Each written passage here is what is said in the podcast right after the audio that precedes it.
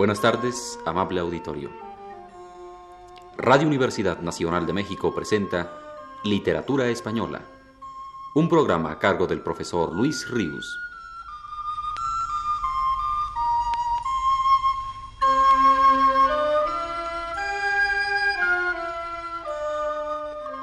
El profesor Luis Ríos nos dice en su texto más reciente.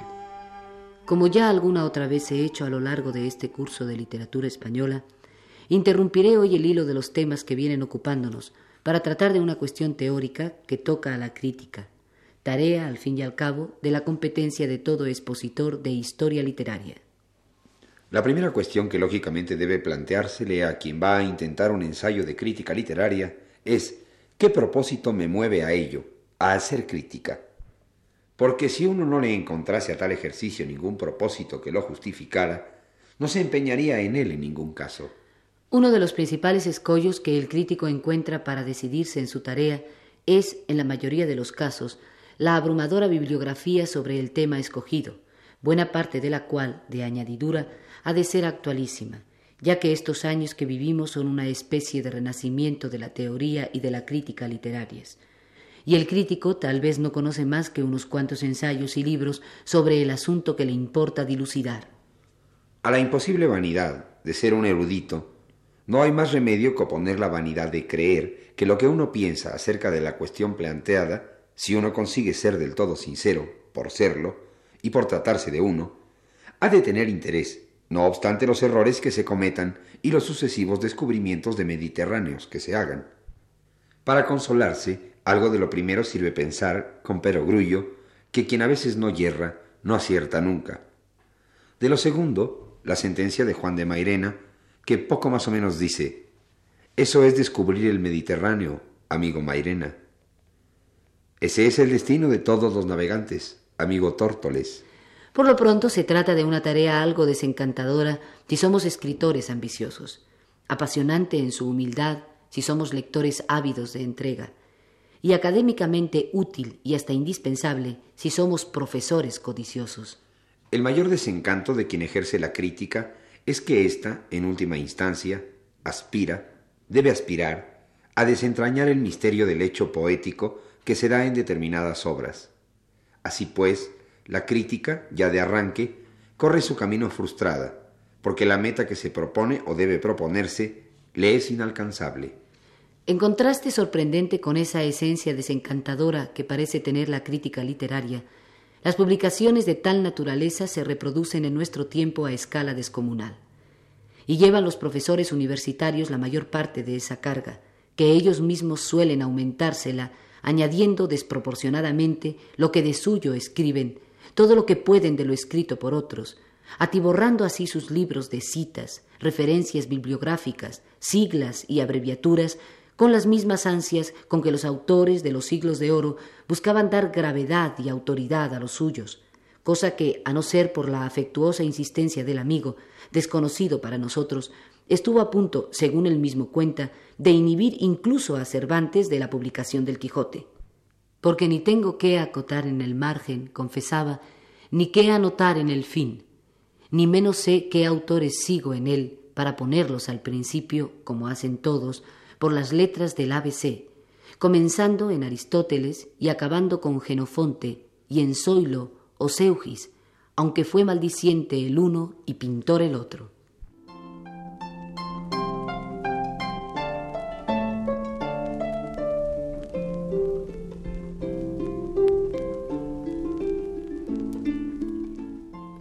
Que la tarea docente y la de investigación vienen a ser una sola en los mejores casos, es cierto que corresponde a los profesores una labor de tal naturaleza, obvio.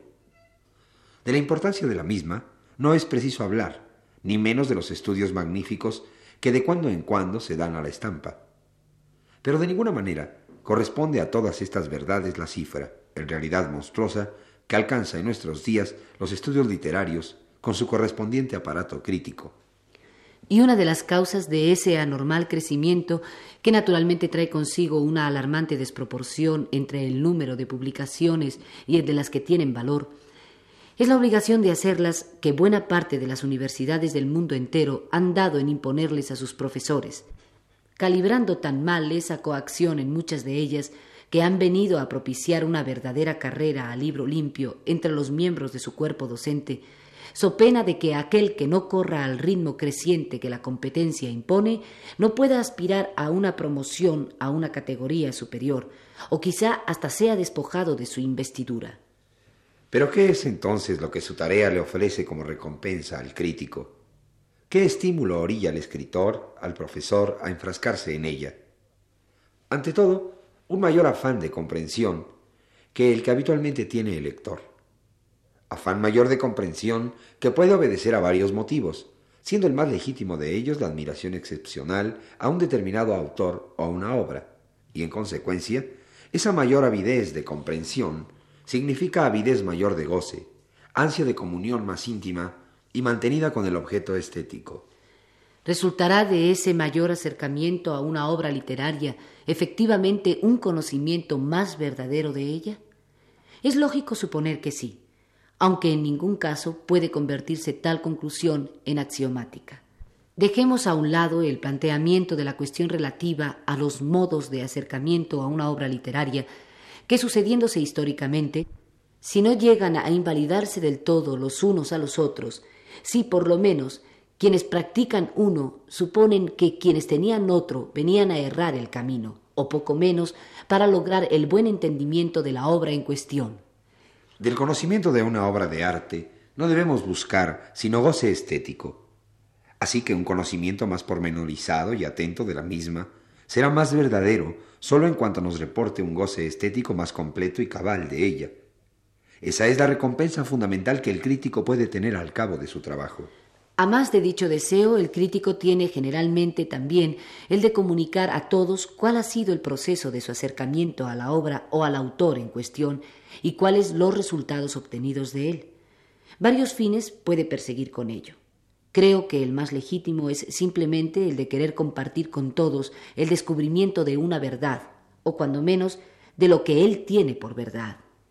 La naturaleza de esa verdad, el crítico más encumbrado no se atrevería a refutarlo, es necesariamente subjetiva. Se trata de su verdad, de su propia percepción de un hecho poético perseguido hasta donde es posible hacerlo. Así que el crítico, al tiempo que nos da una imagen suya de una determinada obra, nos está dando también una imagen de sí mismo. Deseoso de no entrar en la todavía vigente discusión acerca de la posibilidad o imposibilidad de hablar de una ciencia literaria, Quiero, sin embargo, consignar cómo tras una técnica muy rigurosa de análisis literario, como la estilística, si bien puede no vislumbrarse mano alguna, en los mejores ejemplos no hay más remedio que ver, porque él se está asomando a cada párrafo, al hombre que la ejerce detrás de esa lupa que a tantos otros borra la cara. El crítico, pues, se nos muestra en su ensayo junto al autor estudiado por él, y lo que en definitiva él puede aspirar a conseguir es modificar, enriqueciéndola, la imagen propia de la obra que ya tuviéramos. Entre el crítico y el lector se establece una especie de diálogo sobre una obra, y este diálogo, en el que terciarán otros críticos, nunca tendrá conclusión. Si bien unos críticos refutarán las ideas de otros, ninguna relativa a la interpretación de la obra literaria quedará invalidada del todo. Quedará por lo menos como testimonio fiel de la imagen que en una época se tuvo de dicha obra, adscrita ya definitivamente a la cauda de ésta. No se equivoca en este sentido ninguna época al escribir su crítica. De esa manera percibe el hecho poético y no de otra, y así tiene validez y vigencia para ella y no de otro modo.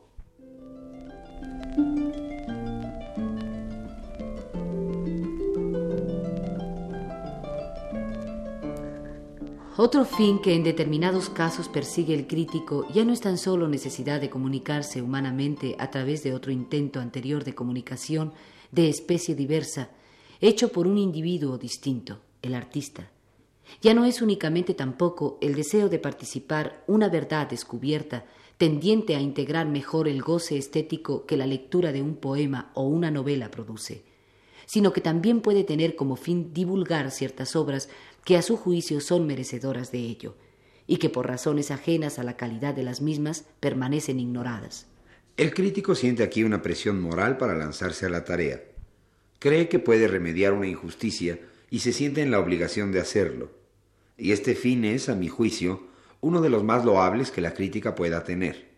Generalmente esta labor está restringida a los eruditos, cuando se trata de autores olvidados que vivieron en siglos pretéritos. Quienes dan al análisis e interpretación de obras literarias un valor altísimo y elevan al crítico a una categoría de verdadero creador científico, suelen desdeñar al exhumador de autores olvidados si no complementa su trabajo con un estudio digno de la ciencia literaria.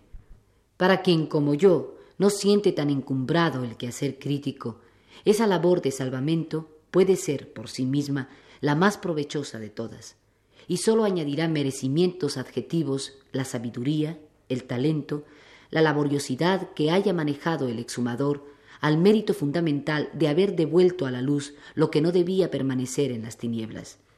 Sentir conmiseración por la mediocridad de un hombre cuando éste se ha topado con un tesoro que todos vamos a gozar es por lo menos ingratitud, si no envidia, o confusión de planos y valores literarios. Suele excederse quien pretende revalorar a un autor ignorado en la importancia que a su obra le concede. Aunque tampoco es infrecuente que sin la maraña de estudios en torno a dicha obra, la vea con una claridad y sobre todo con una sinceridad que tal vez no posean ya quienes le sucedan en su análisis. Necesidad existencial de comunicación, afán por devoción a la obra de penetrarla más con el conocimiento y gozarla así más íntegramente. Deseo de participar a todos esa imagen nueva o más profunda obtenida laboriosamente. Deseo de divulgar el conocimiento de la obra injustamente olvidada.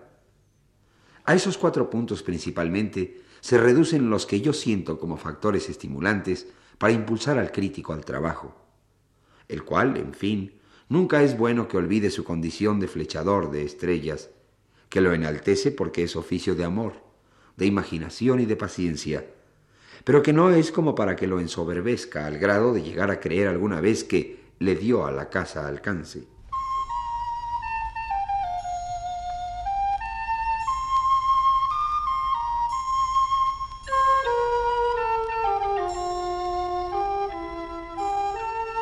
Radio Universidad Nacional presentó Literatura Española, un programa a cargo del profesor Luis Ríos.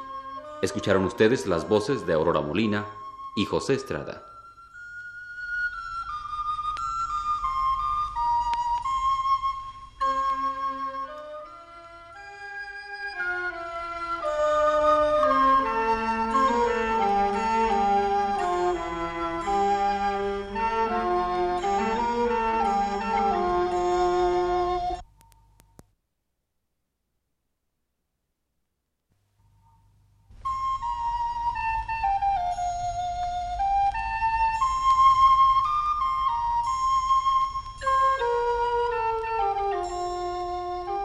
Buenas tardes, amable auditorio.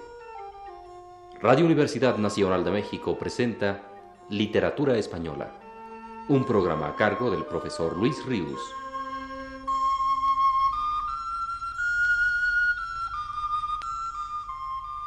El profesor Luis Ríos nos dice en su texto más reciente. Numerosos son ya los libros de crítica referentes a la poesía española contemporánea todos los cuales coinciden en la peculiaridad de ser asistemáticos, constituidos por una recopilación de artículos o ensayos acerca de diversos poetas seleccionados al gusto del crítico. Entre los más notables hay que recordar los libros de Damaso Alonso, Maxau, Luis Cernuda, José Luis Cano, Luis Felipe Vivanco, Concha Sardoya y el recientemente publicado de don Enrique Díez Canedo en el que se recogen artículos dados a la estampa en periódicos y revistas en distintos años, a partir de los primeros del siglo hasta muy poco antes de la muerte del autor, ocurrida en 1944. Al libro de Diez Canedo aludiré hoy.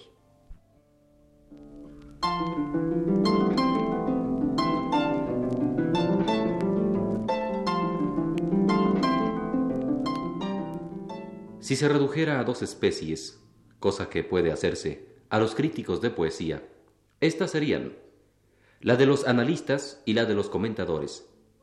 Aquellos, los que detenida, pormenorizadamente, valiéndose de una técnica rigurosa, persiguen en un texto el andamiaje sutil de su construcción para acercarse, al cabo de la laboriosa tarea, a vislumbrar el fenómeno poético que en él se realiza. Creo que hoy por hoy, Damaso Alonso sería el maestro insuperado en este terreno entre los críticos de lengua española. Los comentadores son quienes sin tiempo para organizar definitivamente ni perseguir hasta las últimas consecuencias sus atisbos críticos, ofrecen estos con mayor espontaneidad y holgura. Maestro insuperable en este terreno lo fue don Enrique Díez Canedo. No es mi propósito ahora discutir la supremacía de una u otra forma de crítica. Ambas tienen, lógicamente, pros y contras, dignos de debatirse. Pero desde luego, hay algo que conviene afirmar aquí. Toda crítica literaria, sea de la índole que fuere, ha de partir de una intuición primera del crítico, que como el olfato de su canecillo al cazador, le servirá a aquel para seguir el rastro de la pieza, con más o menos paciencia, con más o menos fortuna. No hay crítico auténtico sin esa facultad intuitiva muy agudizada como fundamento de su quehacer, el cual ha de apoyarse además en otras bases, cultura, inteligencia, claridad, etc. Esas bases consolidaban desde luego muy sobradamente la formidable intuición crítica de Díez Canedo, el cual era además, como pudimos comprobarlo hace algunas semanas en este programa, excelente poeta. Quiere decir esto último, que su crítica tenía dos ingredientes capitales nacidos de su condición de poeta una penetrante percepción de la materia de análisis, puesto que él mismo la manejaba como creador, y una prosa viva, rica para expresar su pensamiento. Los poetas suelen, en efecto, ser grandes prosistas. Baste recordar entre los clásicos a San Juan y a Fray Luis, entre los contemporáneos a Antonio Machado, a Juan Ramón Jiménez y a Luis Cernuda. Tras de la lectura de este libro de Díez Canedo, intitulado Estudios de Poesía Española Contemporánea, al lector le queda la impresión de que los artículos contenidos en él tienen una lozanía como de recién aparecidos en el periódico o en la revista. Y si tenemos en cuenta que algunos son de los muy primeros años del siglo, y tenemos en cuenta también la caducidad que de suyo posee este género literario, hemos de convenir en que la lozanía significa en este caso excepcional calidad y como si el artículo hubiera aparecido en el periódico de esta mañana, aceptaremos o nos opondremos a juicios tan inmediatos como este. Sobra intimidad en la poesía de hoy. Los poetas suelen hablar en voz baja. Su canto no aspira más que a trazar el perfil de la melodía sin entonarla por lo alto. Ninguno se conformaría, claro está, con que nadie le oyera. Aun el que dice, solo canto para mí. Lo dice para que los demás se enteren. Sus palabras pueden traducirse en esta frase, no me importa que me oigáis, aunque no canto para vosotros. Es la concesión extrema. Otros dicen, canto para muy pocos. Traducción, canto para el que me entienda, para el que pueda ponerse a mi altura. Otros presuponen el auditorio, un auditorio reducido también y previamente convocado por la simpatía semejante en lo reducido al ignorado grupo de inteligentes que admite el poeta del ejemplo anterior, pero distinto de aquel en el pie de igualdad que ahora existe entre el cantor y sus oyentes. El que escribe versos de amor con un solo ser que le oiga está conforme, si es poeta sincero. Mas repite en otra forma lo del que solo canta para sí. Nadie se atreve a decir, venid todos a oírme. Canto para todos o como este otro. Dos figuras principales dominan en la poesía española posterior al romanticismo, la de Campoamor y la de Becker. Ambos nombres tienen, para las últimas generaciones literarias, un sonido inactual. Los mozos que hoy empiezan a rimar, si es que el verbo rimar no ha perdido ya toda significación, ven a esos poetas como a los antepasados un poco ridículos que llenan el álbum familiar en fotografías amarilleantes luciendo un atavío que aún no tiene carácter, alejados del corazón por la muerte y de la vanidad por la moda. La culpa, sin embargo, no es de Becker ni de Campo Amor. Pero será siempre una aceptación o rechazo de una cuestión que sentimos del todo vigente. Este es mérito notable en Díez Canedo.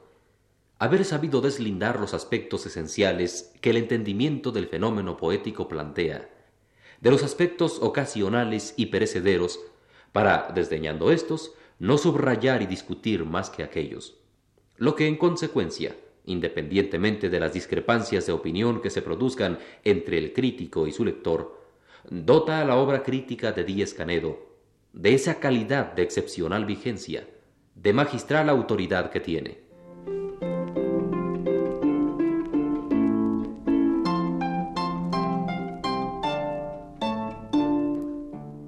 Pero no olvidemos tampoco que estamos frente a un hombre de agudísima intuición, de sagacidad perceptiva extraordinaria, y esto da por resultado que al lector le parezca la mayor parte de sus juicios sorprendentemente certera, y más todavía que muchos de estos hayan sido repetidos por otros críticos y sigan siéndolo aún en nuestros días, tal vez sin que se sepa que proceden de Diez Canedo.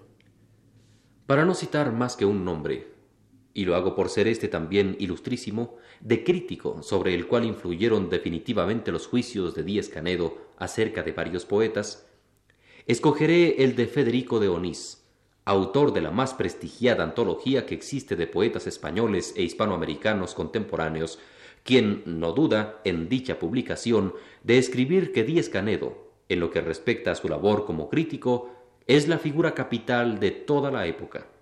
Algunas ideas suyas sobre los precursores del modernismo, sobre la importancia de cierta poesía regional en la evolución de la poesía contemporánea, etc., han pasado a constituir bases hasta ahora inamovibles sobre las que se sustentan la mayor parte de los estudios que sobre el tema aparecen de continuo.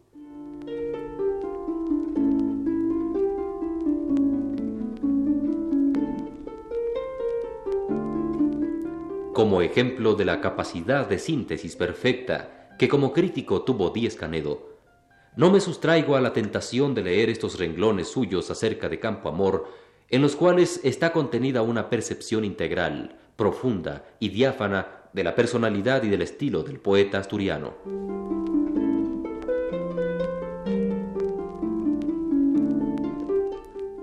En Campo Amor, nacido a las letras en pleno romanticismo, se ha de ver un brote del siglo XVIII en reacción con el ambiente.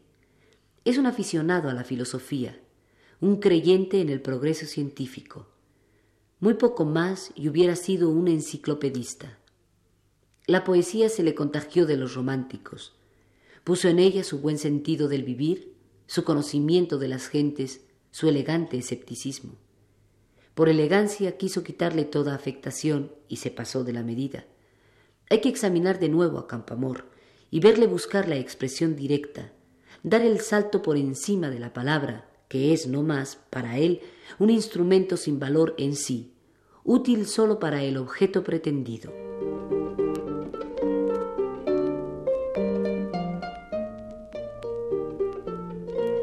Y tan expresiva resulta la crítica de Díaz Canedo cuando se fija en un pormenor de la obra de un poeta, para estudiando con lupa su composición, deducir de él toda una permanente actitud frente al problema de la creación artística. Por ejemplo, al comentar, aislándonos del resto del poema, los dos versos de Antonio Machado que dice, Un golpe de ataúd en tierra es algo perfectamente serio como cuando traduce rápida y metafóricamente la impresión total que el acento de dos poetas, en cierto modo paralelos, le producen diciendo Alberti canta al son de un clavicémbalo y García Lorca al de una guitarra.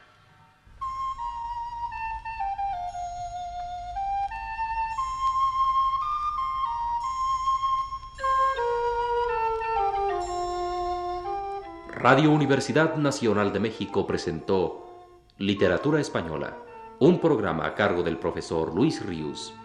Escucharon ustedes las voces de Aurora Morina y Arturo Gutiérrez Ortiz. Les invitamos para el próximo sábado a la misma hora. Buenas tardes.